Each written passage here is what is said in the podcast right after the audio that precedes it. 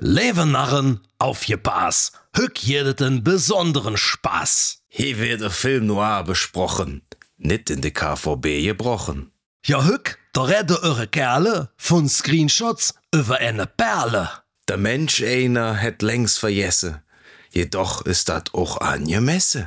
De no jedet statt Karneval, Bützje, Bützje und Knall, Knall. Screenshots, der Podcast rund um Filme, Serien und Games. Mit allem, was die Augen eckig macht und die Daumen bluten lässt.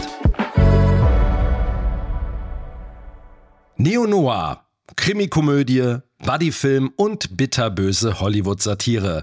Kiss Kiss Bang Bang von 2005 ist so manches, aber vor allem eines, ein fetter Flop an den Kinokassen. Trotz wohlwollender Kritiken.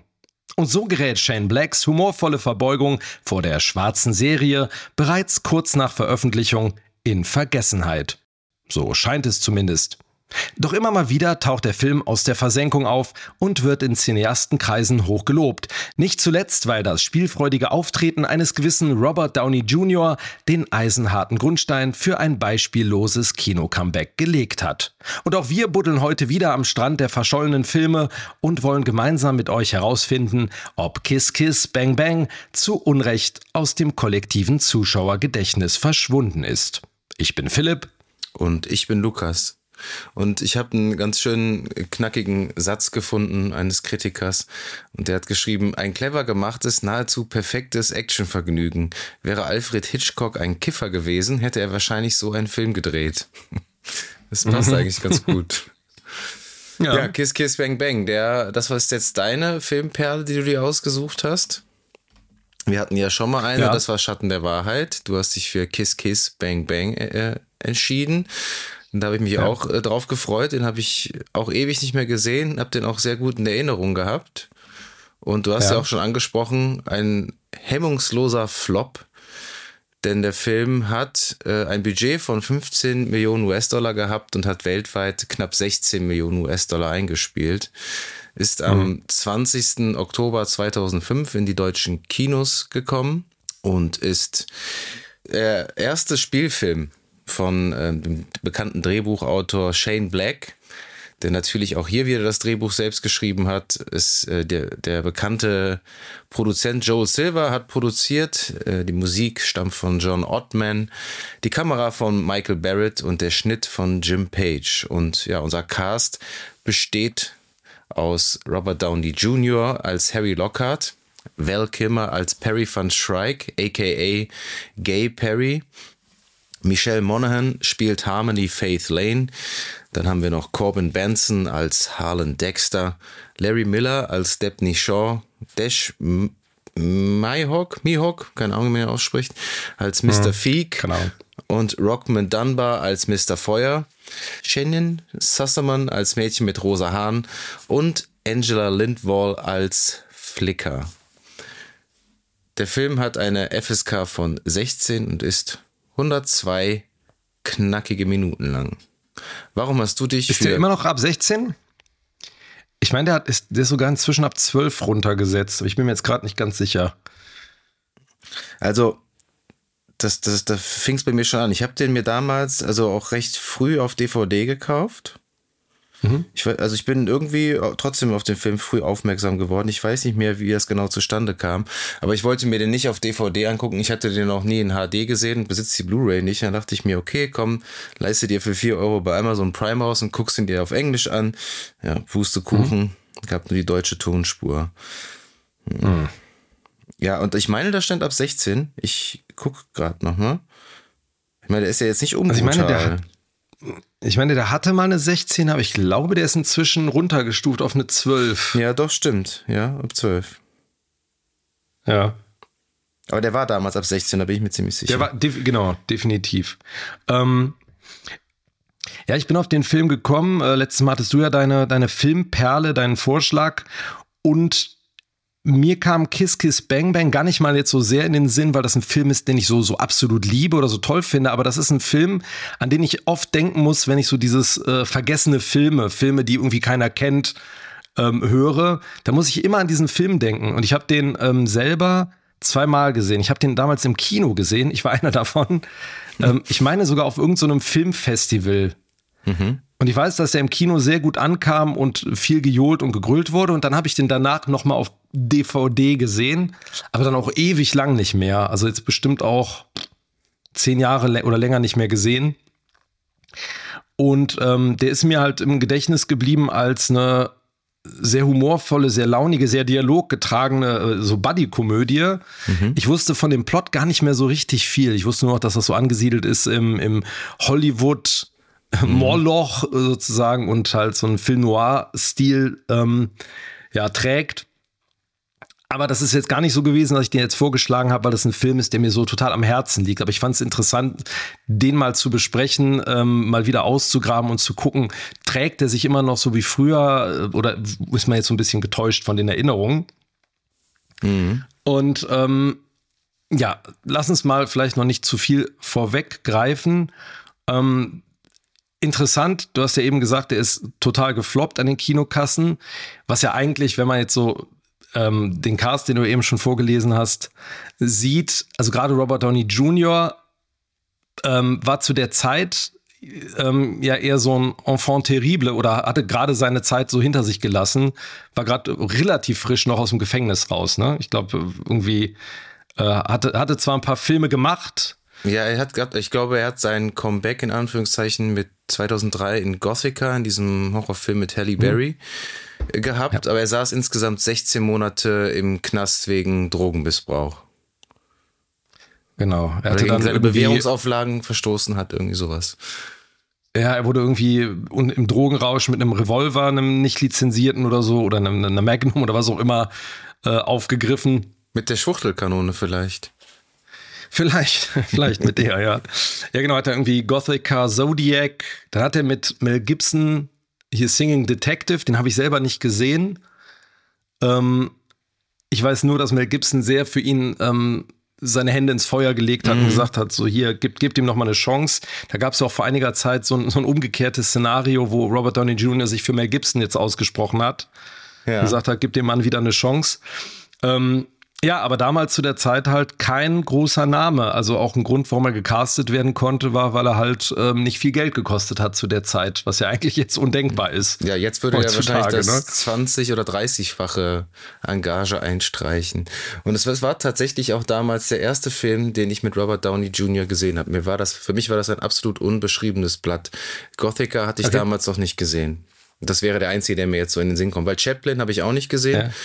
Der, der ja. Von 1992, glaube ich, da war er ja sogar für einen Oscar als bester Hauptdarsteller nominiert. Mhm. Aber sagte mir nichts zu dem Zeitpunkt. Ich kannte ihn oder hatte ihn nur so richtig wahrgenommen bei Natural Born Killers, mhm, wo er Wayne Gale spielt. Und ich glaube, da war auch für einen Oscar nominiert sogar ähm, in dem Film. Aber da ist er natürlich irgendwie deutlich, deutlich jünger. Aber da, dazwischen so diesen Part, ähm, da habe ich ihn dann auch bis auf Chaplin, den habe ich gesehen. Ähm, ihn auch nicht mehr so richtig wahrgenommen als Darsteller. Aber er ist auf jeden Fall, und das kann man auf jeden Fall schon mal so, so vorweg sagen, der Cast oder vor allem halt diese Zweier- bzw. Dreier-Konstellation aus äh, Michelle Monaghan, ähm, Val Kilmer und ihm, trägt diesen Film. Das ist ja so der, das, die drei sind ja in dieser Kombination eigentlich so das, das Highlight der, der ganzen Geschichte. Ja, kann man so sagen. Also das, ähm, wir haben ja eben kurz schon mal erwähnt, Shane Black, eigentlich hauptsächlich Drehbuchautor, verantwortlich für diese ganzen oder für viele Buddy- Cop, Buddy-Komödien, Buddy-Thriller, wie auch immer man das nennen mag, also gerade Lethal Weapon, ähm, war ja so, ja, so ein totaler Umbruch, was diese Art der Filme anging. Also, das, das ja, das hat er ja so total äh, so aus der Taufe äh, gehoben, diese Art mhm. von von Film, ja. Ja, von, von Film, von Buddy-Komödie. Und das merkt man halt jetzt auch in diesem Film, der sehr dialoggeprägt ist. Und der aber auch, und nur deswegen finde ich so gut funktioniert oder diese Art der Dialoge, weil eben die Schauspieler das so hinkriegen. Ähm, weil es ist ja, es sind ja zum Teil keine natürlichen Dialoge, die da führen. Diesen, diese, diese Streitigkeiten, diesen Banter, den die immer miteinander haben. Aber es funktioniert. Es ist ganz erstaunlich. Ja, das hat er definitiv drauf. Das, das muss man ihm lassen. Ähm, Er hat ja insgesamt auch gar nicht so viele Filme gemacht. Er hat, äh, das mhm. war ja wie gesagt sein erster Film.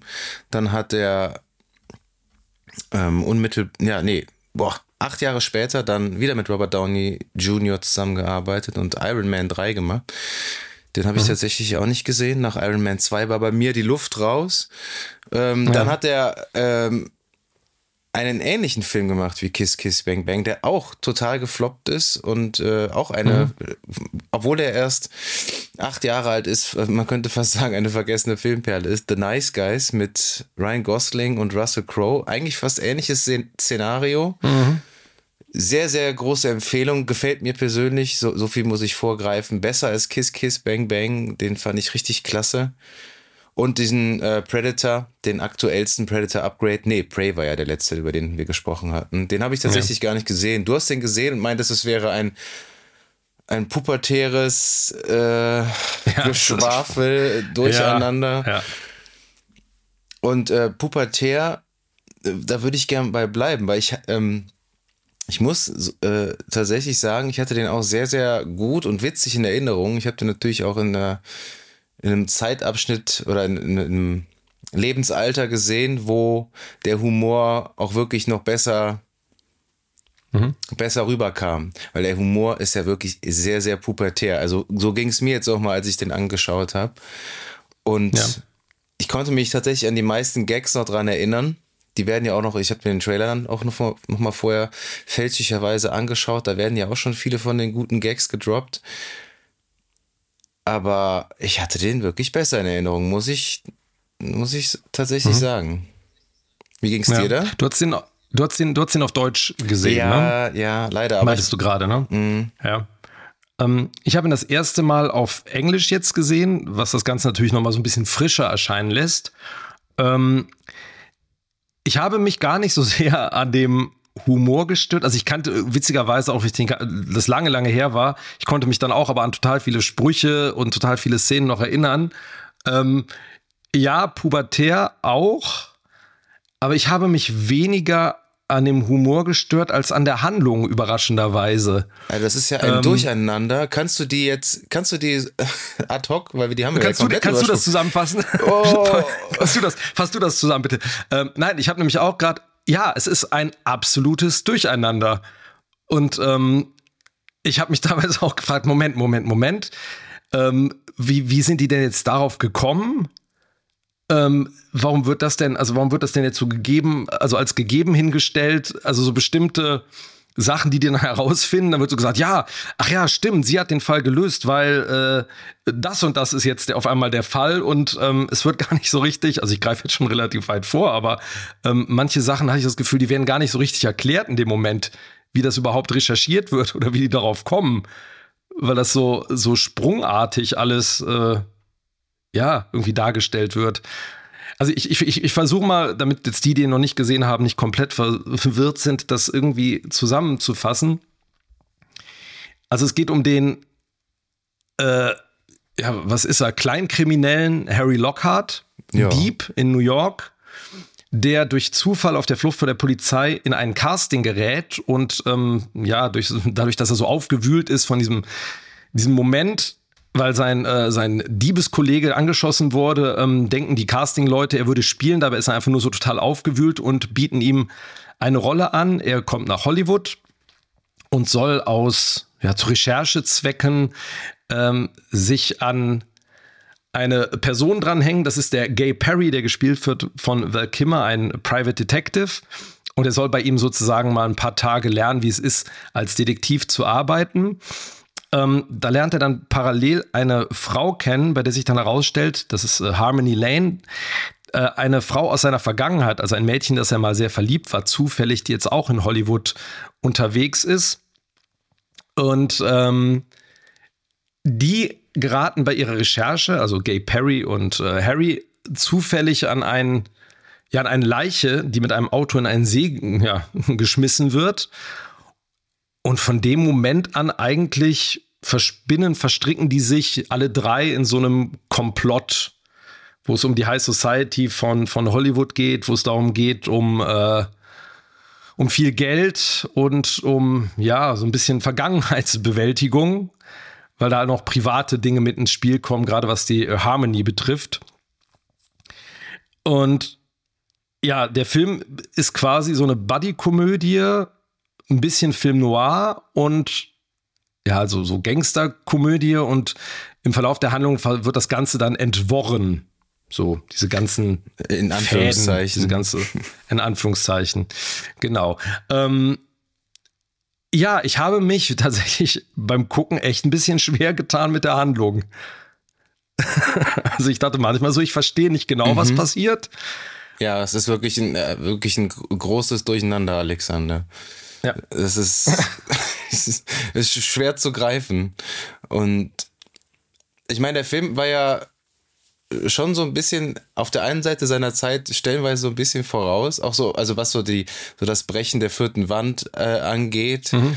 dass äh, der Film ja auf diverse, also auch total Meta ist. Also da wird dann ja. beispielsweise darüber gesprochen, dass äh, er eigentlich nie die Rolle, also dass Harry die Rolle als Schauspieler eigentlich nie gekriegt hätte, weil er ist einfach, wollte, sollte einfach nur den Preis für Colin Farrell drücken, der für die Rolle ja. vorgesehen war. Ne? Wo du denkst, okay, alles klar.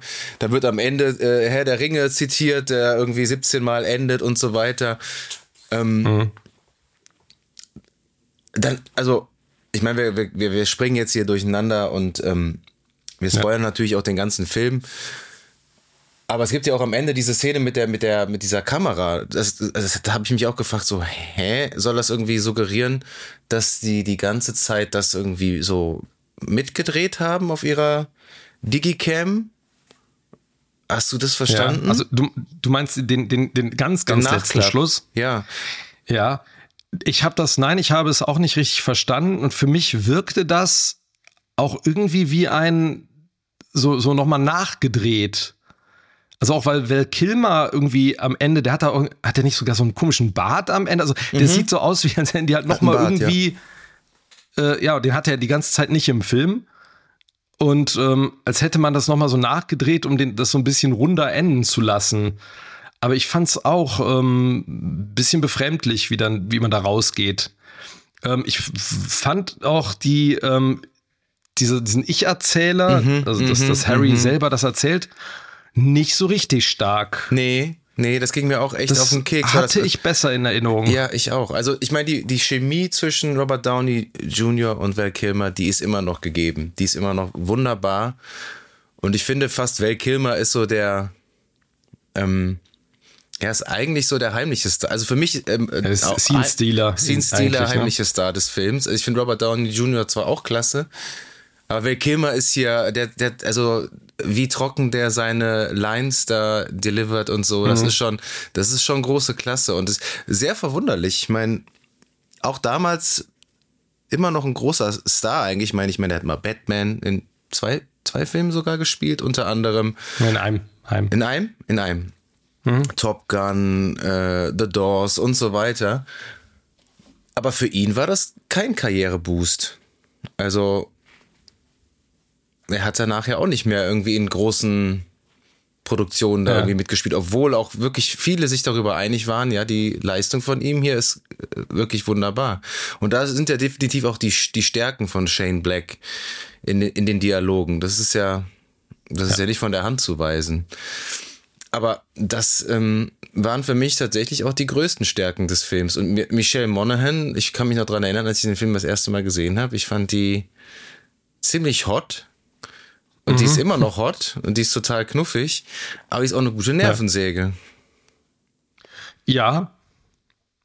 Ja, das stimmt. Allerdings finde ich, ähm, wo ich dachte, dass, dass das ganz gut gemacht ist, sie ist, also sie ist ja keine richtige femme fatale, ne? Das wird ja so, so in so verschiedene, Na, verschiedene Rollen. Das so, würde ich auch nicht sagen. Ne, nein, aber weil man ja diese Film Noir ähm, mm.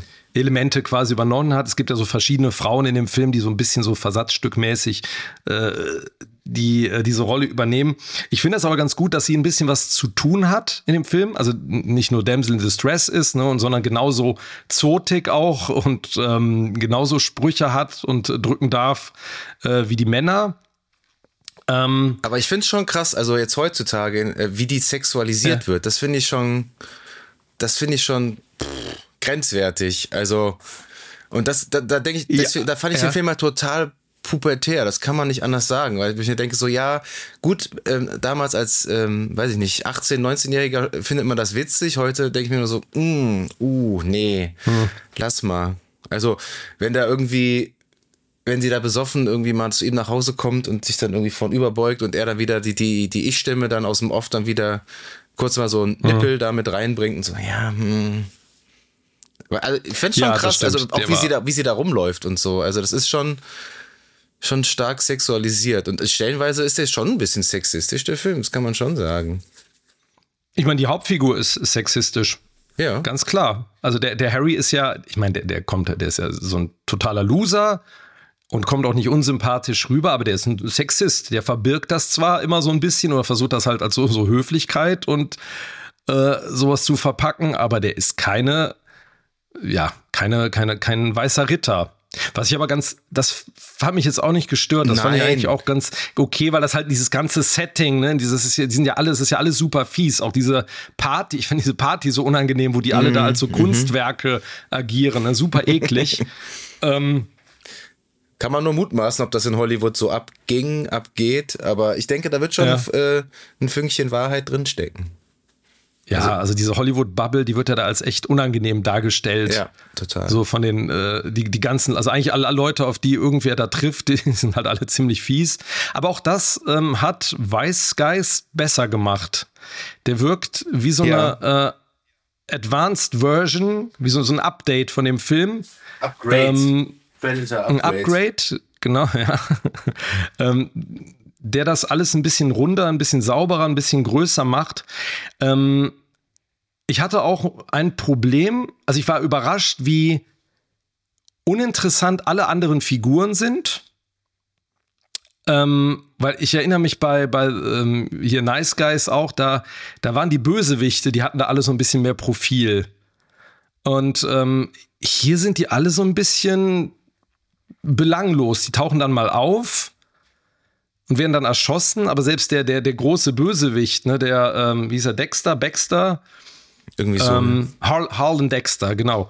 Der kommt am Anfang vor und der kommt am Ende einmal vor. Aber du hast den dazwischen irgendwie gar nicht mehr. Da wird der Name mal erwähnt. Und dann wird er halt so erschossen. Und da fehlte mir gerade so ins Finale hin. Das Finale fand ich sehr dünne muss mhm. ich sagen, wo das auf diesem Highway da alles stattfindet. Ich meine, da muss jetzt keine super Explosionswelle spektakulär irgendwie passieren. Aber auch da dachte ich so, das hatte ich irgendwie ein bisschen ähm, spannender in Erinnerung alles. Klingt jetzt alles äh, so. einer richtigen Filmperle. Ja. Naja, ja, also das ist so, ähm, also es ist, muss man wirklich sagen, so richtig spannend ist der nicht. Was aber auch vielleicht so ein bisschen an der Art der, Pers der, der Figuren liegt, weil die natürlich, die haben immer lockere Sprüche. Aber wenn ich das jetzt mal vergleiche mit Lethal Weapon 1, 2 oder was auch immer, die haben auch immer lockere Sprüche und sind so flapsig. Aber da hast du immer das Gefühl, da geht's um was. Da kann jederzeit ähm, einem von denen irgendwas Schlimmes passieren. Und das hat man hier nicht so richtig. Hier hat man immer das Gefühl, so es ist halt zu locker und zu flapsig alles. Ja. Wobei das Gefühl hatte ich bei, bei Nice Guys, muss man dann ehrlich sagen, auch so ein bisschen, soweit ich mich da erinnern kann. Ja, natürlich, aber ich finde bei, bei, was bei Nice Guys ähm, so ein Alleinstellungsmerkmal ist, ich meine, immer noch, wir haben Barbie immer noch nicht gesehen, aber es ist eine der wenigen Rollen, wo Ryan Gosling mal ähm, eben nicht diesen wortkargen, introvertierten äh, Typ spielt, sondern einfach mal so vollkommen gegen, sein, gegen seine sonstigen Rollen spielt und da einfach den letzten Depp mimt. Und das macht er ja wirklich absolut mhm. großartig. Also das ist ja eine Freude, den mal zuzugucken. Und Russell Crowe, ja. klar. Also Russell Crowe geht immer und der ist auch in dem Film wieder große Klasse. Aber da, da ist die Handlung auch nicht so verworren. Das ist definitiv so. Mhm. Also das ist definitiv der bessere Kiss, Kiss, Bang, Bang, Nice Guys. Und ich meine, das hat, gibt's ja schon ja. viele Parallelen. Da gibt's ja auch diese große Party-Szene da, ja, ähm, genau. die ein bisschen später dann im, im Verlauf des Films kommt, aber die auch echt toll inszeniert ist, auch irgendwie äh, tolles Szenenbild, auch wieder abgefahrene, ähm, abgefahren, was da im Hintergrund abgeht. Da schwimmen doch irgendwie die, die Models da durch irgendeinen so Pool und sowas, ne? Also ja, durch, haben die nicht so Meerjungfrauen? Ja, irgendwie sowas, ne? Dinger an oder irgendwie sowas, ja. Hm. Ja. Ja, und ich weiß noch, da, da gibt es diesen einen, diese, diesen Kampf, ich glaube, das ist so ein riesen, so ein großer Schwarzer, ist einer von den Henchmen. bei, bei Nice Guys. Und der fällt dann am Ende irgendwie so ziemlich brutal vom Dach runter. Mhm. Irgend, irgendwie, so, irgendwie an sowas erinnere ich mich dann noch. Und das waren halt, der hat halt so Set-Pieces, an die man sich mehr erinnert hat. Hier bei dem Film das ist voll krass, aber ja, bei dem gerade jetzt irgendwie so, war jetzt nichts, was so richtig hängen bleibt auch. Also der hatte an, an wirklich Szenen. zwei, drei richtig gute Gags, man, also da konnte ich mich auch noch tatsächlich dran erinnern. Ähm, das ist ein, aber das ist ein Gag, wenn man den das erste Mal sieht, denkt man sich, das ist echt ziemlich lustig, aber hm. äh, beim zweiten Mal oder dritten Mal gucken, so, hm, also wenn er die Leiche da anpinkelt, das fand ich damals schon extrem ja. lustig. also, da musste ich jetzt auch wieder lachen, tatsächlich, weil es ist halt so. Das ist so skurril, das ist halt. Ja. Und dass dadurch halt wieder so eine, ups, dass dadurch wieder so eine neue Dynamik entsteht, dass jetzt seine DNA auf der mhm. Leiche ist und so, ne? Und er ja. dem, dem Gay Perry da irgendwie erklären muss, äh, warum er jetzt die Leiche da angepinkelt hat. Und natürlich mhm. diese äh, Szene mit dem russisch Roulette, mit dem Revolver. Who told ja. you math? Ne? Also es war irgendwie eine 8%, ja, 8%. Chance oder irgendwie so. Das sind so die Dinge, die haften geblieben sind. Und ich finde halt, der Film funktioniert natürlich äh, immer wenn Robert Downey Jr. und Val Kilmer zusammen sind, ist das pures mhm. Comedy Gold. Das muss man schon sagen. Aber ja. die Story, in, in, die das Ganze eingefasst ist, das ist, das ist wirklich. Äh, also entweder sind wir zu, zu dumm, aber ich habe mir auch nochmal die, die, die Handlung gerade nochmal bei Wikipedia durchgelesen. Und es ist immer noch ein absolutes Durcheinander mit Doppelgängerinnen und äh, der Schwester von Harmony, die ihren die glaubt, dass ihr leiblicher Vater ein Filmstar in den 80ern in Hollywood war und deswegen macht sie sich mhm. auf, ihn da zu suchen, obwohl das eine Lüge ist, die ihre Schwester ihr erzählt hat, weil sie, weil ihr echter leiblicher Vater sie früher missbraucht hat und so, das auch super unangenehme Szene irgendwie, das ist so, so dass mhm. man so einem Flashback so, nimmt, ne? ja, so lapidar, ja. so ja so lapidar erwähnt wird, das oh, unangenehm. Also, also sind, da werden ja, hm. sind teilweise Themen drin, wo man denkt, so, die hätte ich da jetzt nicht erwartet, aber die werden halt irgendwie auch so, ich finde, die werden nicht so wirklich ernst genommen. Also die werden so, so beifällig werden die erzählt, um halt natürlich dann diese Motivation der Charaktere ja. zu unterfüttern. Aber das ist da dass es ja schon krasse Themen sind, wird dann so ein bisschen unter den Teppich gekehrt. Also so ging es mir zumindest. Ja, ich meine, das sagt er ja, sagt er ja oft, ne? Sagt er selber, ja, hier irgendwie powerful hard stuff oder dark stuff, aber ja, mehr davon später so, ne? Der, also er ja, erklärt ja. das ja sogar richtig unter den Teppich. Was ich auch seltsam mhm. fand, war, war dieser Moment am Ende, wo, wo Gay Perry dann bei ihrem Vater im, im Zimmer, im Krankenzimmer ist, der, sie, der ihre Schwester halt missbraucht hat auf der Beerdigung der Schwester und dann ohrfeigt er den so. Das ist ja im Grunde genommen es ist eine krasse Szene, es ist auch keine schlechte Szene, aber die wirkt in diesem Film wie ein totaler Fremdkörper. Ja, total. Weil das halt ne, so alles andere, weil es halt so, so, so, so lächerlich gemacht wird, bis kurz vor dieser Szene. Das ist ja, es ist ja alles halt so Screwball-Komödie und Buddy-Komödie. Und das, der Film hat so tonmäßig so echt mhm. viele Probleme. Der, der, kriegt, der kriegt irgendwie nicht so die, die Kurve. Weil ich meine, du kannst natürlich einen Film auch erzählen, der irgendwie ähm, schwarz ist und so, so satirisch und böse, aber trotzdem halt irgendwie was erzählt. Und ich finde, der Film macht es nicht besonders gut. So. Also so ein Pulp Fiction zum Beispiel, ähm, ich will jetzt nicht komplett damit vergleichen, aber der auch so ein bisschen verworrene Handlungsstränge hat, mhm. der macht das irgendwie besser. So, so insgesamt. Und ähm, das habe ich auch ich gedacht. Auch ich musste auch stellenweise ja. an Tarantino denken und dass Tarantino das einfach ja. deutlich besser drauf hat. Also das, das spielt ja. er nochmal in einer anderen Liga, das muss man schon sagen. Ja, es war auch, oder das hat manche ja eben schon, womit ich so ein bisschen Probleme hatte, waren, dass das Gefühl Dinge außerhalb der Handlung gelöst werden. Also, dass man es nicht mitbekommt, wo er dann sagt, so, ja, Harmony hat den, den Fall gelöst. Oder äh, mit der, mit der, ähm, mit der Unterwäsche, das habe ich am Anfang überhaupt nicht verstanden, wo die sagen, ja, die, die, die Tote wurde die vergewaltigt. Nein, keine Spuren. Aber sie hatte keine Unterwäsche an. Ah, aber in dieser Klinik tragen ja. die Patienten ja keine ja, Unterwäsche. Dann, die, die, das, war das, war Hab ich da was das, verpasst? Ja, war das eine Angestellte oder war das eine Patientin, die sich dann da einfach so auszieht? Und ich denke so, hm, oh nee, jetzt sind wir aber hier ähm, Hier Ja, in, das äh, fand in ich so einem auch. richtig, richtig miesen Comedy-Film. Range. Also, weil, weil aber ich, ich dachte, so habe ich jetzt verpasst. Ähm, wo, wie kam die denn dann auf diese Klinik? Also gut, die gehört dem, äh, Dem hier dem, dem Dexter. Äh, hier, dem Dexter, genau, danke.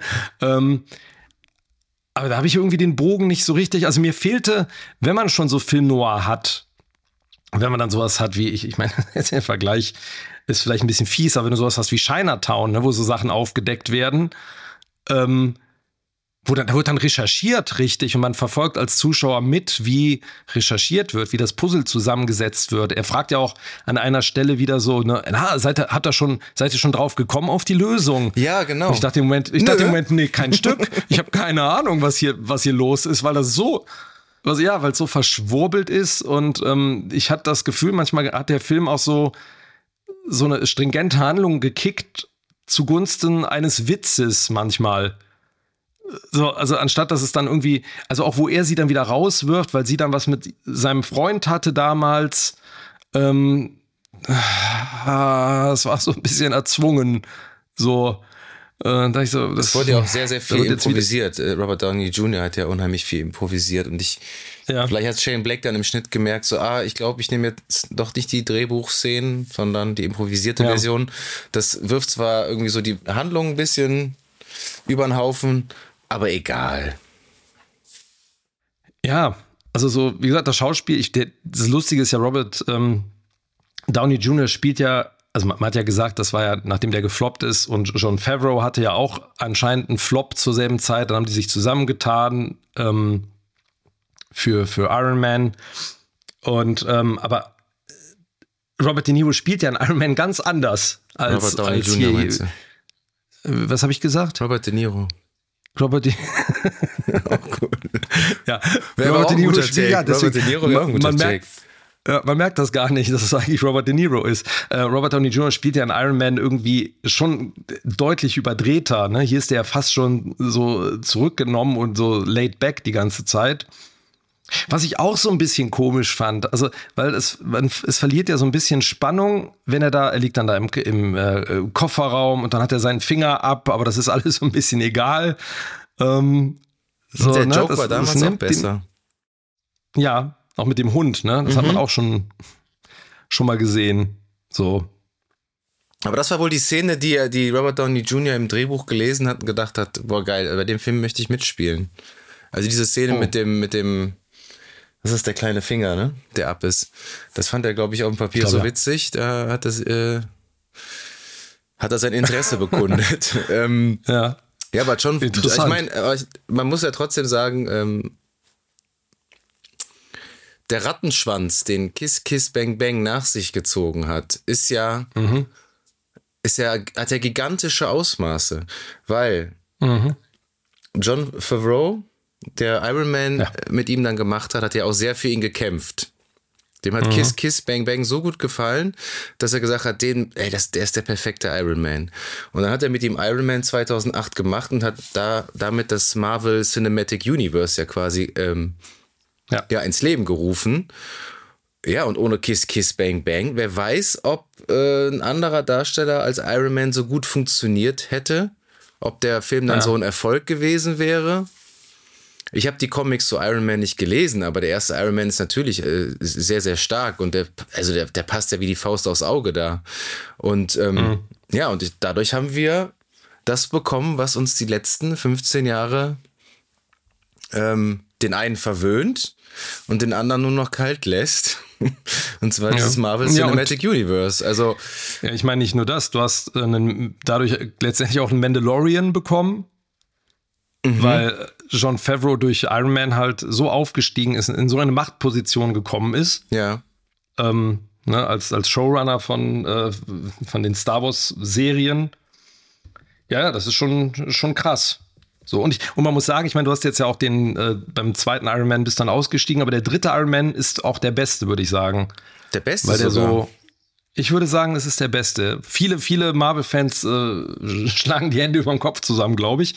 ähm, aber ich finde, das ist der beste, weil der halt so geerdet ist. Also, weil der, der hat ja kaum seinen Iron Man-Anzug an, sondern hat dann halt so, ähm, so PTSD-Störungen, so nach den ganzen Kämpfen und läuft dann eigentlich immer quasi als Tony Stark rum, hauptsächlich. Und es ist halt so total Buddy-Komödie auch.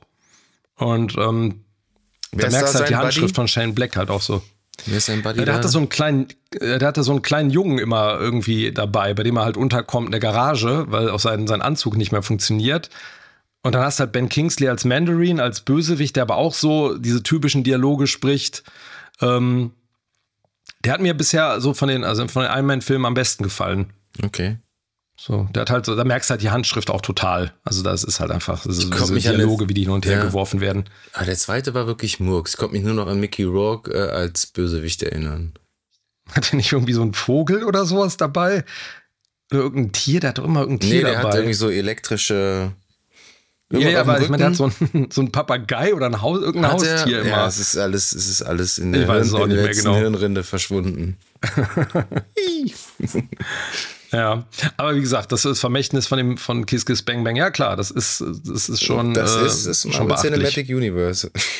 Wenn man überlegt, was der für ja. Gagen jetzt auch bekommt, ne? Also ja, ja, ja. Ist einer der absoluten A-Lister, Robert Downey Jr. Trotz seines gigantischen Mega-Flops Dr. Doolittle aber also ein Kassengarant ist er dann ja. auch halt eben nicht immer. Aber Nein, na, der hat ja auch mit, äh, wie heißt der, Zach Galifianakis auch so ein Roadmovie-Ding gemacht, irgendwie, das auch gefloppt ist. Also er ist schon irgendwie oh, den in, ich auch mal Zusammenhang halt mit. Der war scheiße. Stich, Stichtag. Ja, ja beschissen. Boah, war der, das war so ein äh, im Hangover-Fahrwasser war das. Ja, genau. Hing da noch, schwamm da noch so mit. Ähm, deswegen, ja, klar, also mit Marvel im Rücken ist es dann doch ein bisschen, bisschen einfacher, ein bisschen besser. Wobei die Sherlock Holmes Filme sind auch okay. Also das ja, ja, äh, die sind okay. Sind auch ja. sehr erfolgreich. Deswegen, ähm, lass uns noch mal ganz kurz ähm, über Kiss Kiss Bang Bang sprechen. Kiss Kiss Bang Bang reden. Ähm, Bötzje, Bötzje, Knall, Knall. Knall, Knall.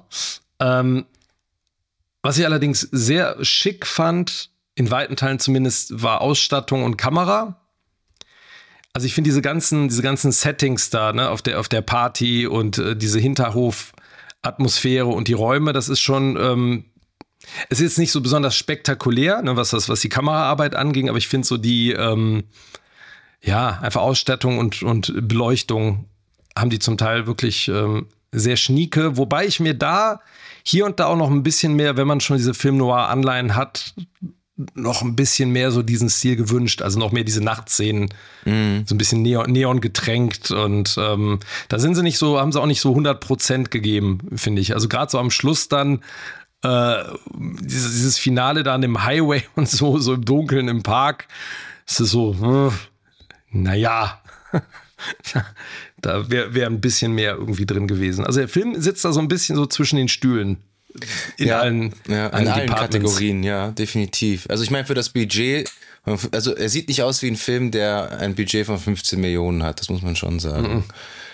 Und wenn man das heute in Relation setzt, ist es ja aber witzig. Ne? Also ich meine. Ja, ja, was, absolut. Was, was, würde der Robert Downey Jr. da 20, 30 Millionen allein an Gage einstreichen? Ja, mehr vermutlich.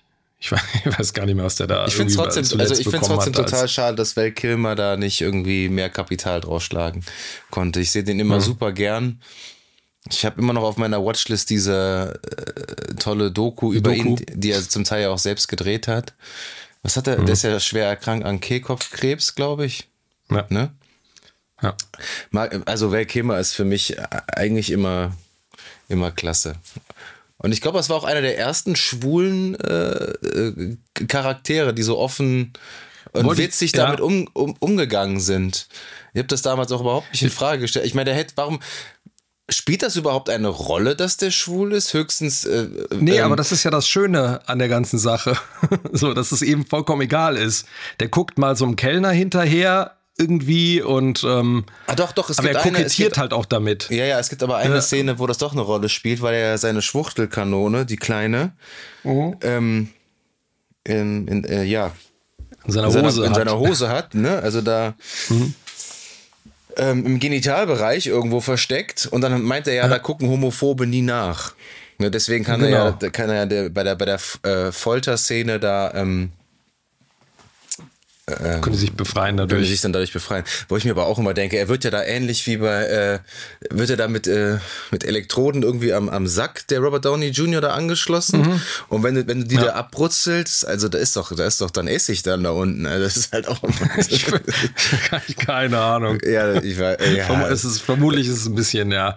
Also ich musste allerdings, ich musste aber sehr lachen, wo er meinte so, äh, äh, oh, you've got a gun, I was afraid it was a gay thing.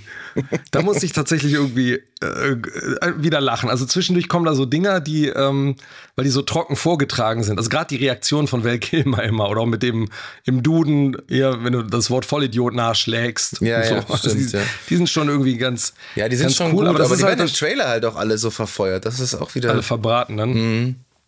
Aber es ist halt wirklich interessant, dass er so eine, als, als, also Gay Perry genannt wird. ne, Das hat ja auch er, der, er ist nicht mehr schwul, der fand den Namen nur so toll. Ähm, oder der Name ist hängen geblieben. Aber das ist halt so schön, dass er halt schwul ist, aber dass es eigentlich keine Bedeutung hat. So für nix, ne? Also so, Nee. dass er einfach halt der eigentlich der den klarsten Kopf hat, der professionellste dann auch ist äh, und so total männlich dann auch rüberkommt, aber halt auf Männer steht. So, das ist, ähm, aber es ist ja, ich finde auch, es ist schade, aber ich meine, Val Kilmer hat, ähm, der hat ja auch keinen besonders guten Ruf. Ich glaube, darüber redet er auch in seiner Doku. Der war wohl auch immer sehr, sehr anstrengend am Set. Also sehr so, äh, hat den Star halt auch mal raushängen lassen. Das hat ihn natürlich so diverse, diverse Rollen gekostet dann irgendwann. Okay, das wusste ich nicht. So. Was ich auch sehr schade, ich meine, ich, das hatte damit ja wenig zu tun, aber ich finde ja Top, Top Secret. Top Secret, ist halt einer, einer der besten Spoof-Filme einfach. So, ähm, müssen wir auch irgendwann nochmal drüber reden. Definitiv, äh, ja. Das ist einer einer der besten Val Kilmer-Filme. Ist das der mit der Ähm. Kuh in Gummistiefeln auf dem Cover? ja, ja, und mit dem, mit dem, ähm, hier, mit der Faust, mit der Gummifaust und so. du erinnerst dich. Von den Zuckerbrüdern, die auch später Nackte Ja. Kanone und so gemacht haben, ja. Der, ich glaube, gibt, gibt kaum einen Film, der besser mit False Perspective spielt als, als Top Secret. Ja, der ist schon Ähm, gut.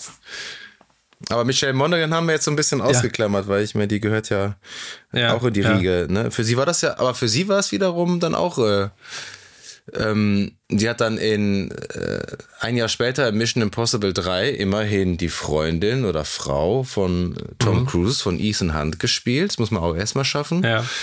Sie Ja. hat, hat dann noch weitere Auftritte da gehabt. Dann kann ich mich noch dran erinnern, in Source Code mit Jake Gyllenhaal war sie noch dabei. Mhm.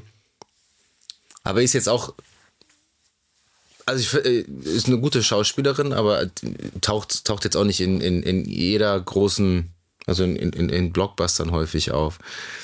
Ja, viel so kleinere Filme, so Romantic-Comedy-Sachen, sowas Ja, wie genau. Pixels und so. Und, ja, ähm, den habe ich nicht gesehen. ja. Ähm, aber was, was ich tatsächlich äh, mitgenommen habe, was ich wieder witzig fand, weil wir spielen ja auch gerade Alan Wake 2 und da gibt's ja diese wunderbaren Werbespots. Und auch hier gibt's ja diesen wunderbaren Werbespot, äh, wo sie mitgespielt hat mit diesem Bär, der ich mag nur Fische, ich habe keine Ahnung von Bier oder irgendwie sowas. Ne? Ja. ja, schon, das, das hat mich sehr an Alan Wake 2 erinnert, an die Spots. Das, also die so, so Ja. unfassbar dämlich inszeniert sind. Dieser CGI-Bär irgendwie mit irgendwie so aus zwei ist- Polygonen. Ja, das- aber übrigens äh, wird von Lawrence Fishburne gesprochen im Original. Der Bär. Echt?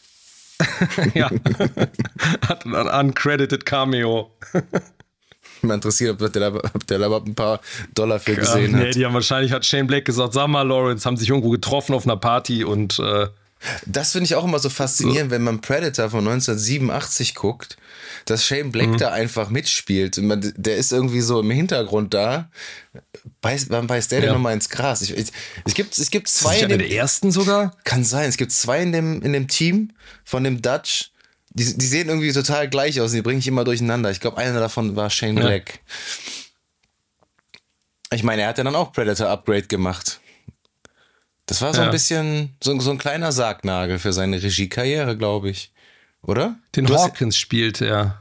Er ist der Erste, der stirbt. Hawkins, get in the chopper.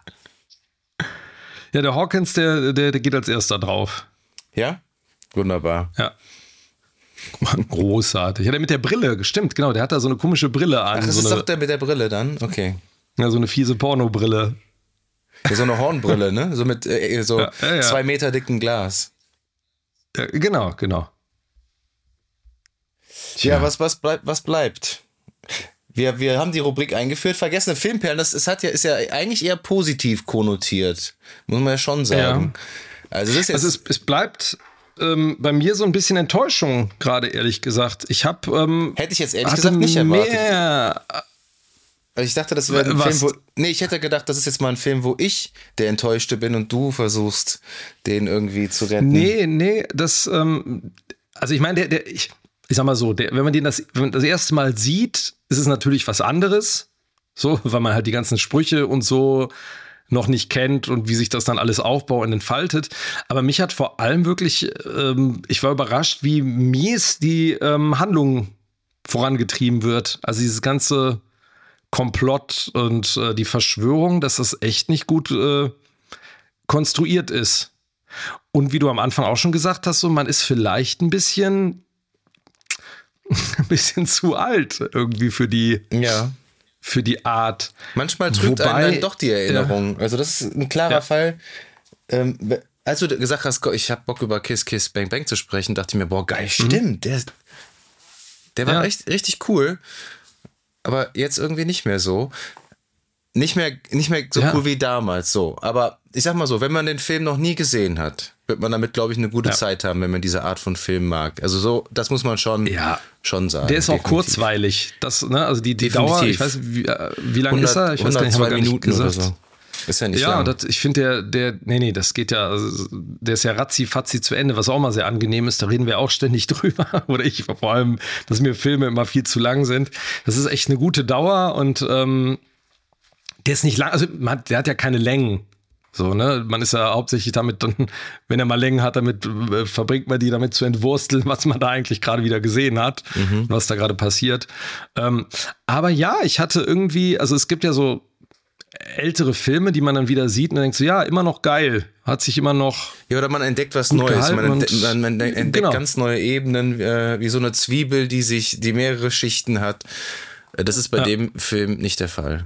Also so habe ich es wahrgenommen. Nee. Ja, also es ist eine, eine, eine Perle, die, ähm, die man in der Muschel im Sand stecken lassen kann, unbedingt. Also ist jetzt nicht, ist jetzt kein, kein Flop und so, aber. Sagen wir mal so, wir ähm, haben die Muschel geöffnet, haben uns die Perle ja. angeguckt und haben die Perle drin gelassen, wieder geschlossen. Und die Muschel riecht ein bisschen. Ja, das war auch. so leicht fischig, ja, genau. leicht fischiger Geruch. Ähm, wie viele Shots würdest du dem Film denn geben? Also, als du gesagt hast, wir reden über den, hätte ich gedacht, ja, ne. Acht von 10. 10.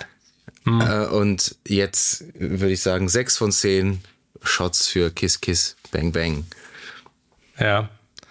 Und von ich, dir? Äh, ja, ich, ich teile das. Also ich gehe jetzt auch mal, ich will jetzt nicht schon wieder, ich bin ja der, der, der Siebener Mann. Ich gebe ja immer gerne sieben.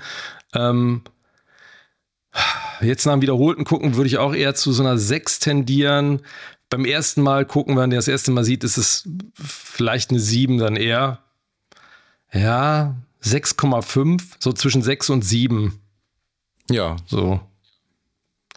Ja, aber so. was ist, gibt's Wie gesagt, eine gute Zeit ist es schon. Sechs oder sieben? Dann komm, dann machen wir eine, machen wir eine sechs, dann musst du nicht rechnen.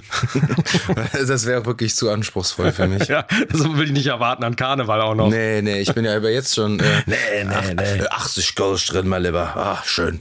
Ah, herrlich. Ah, herrlich. Ah. Ja, nein, dann machen wir mal eine. Ja, voll wie zehn Russen.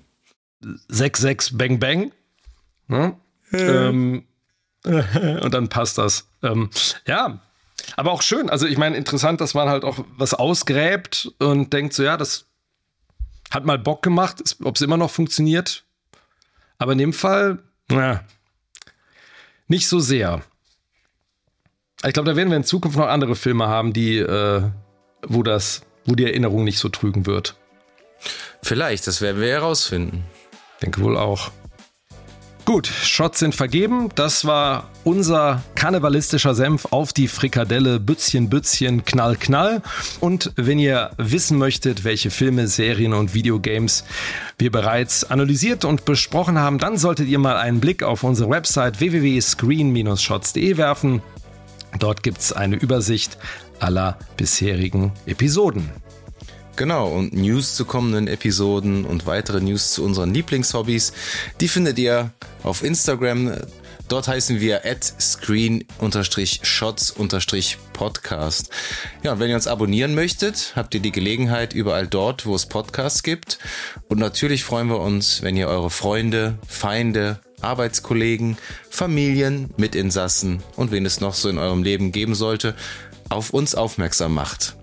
Ja, und ansonsten bleibt uns nicht mehr viel zu sagen, außer ihr werdet noch von uns hören.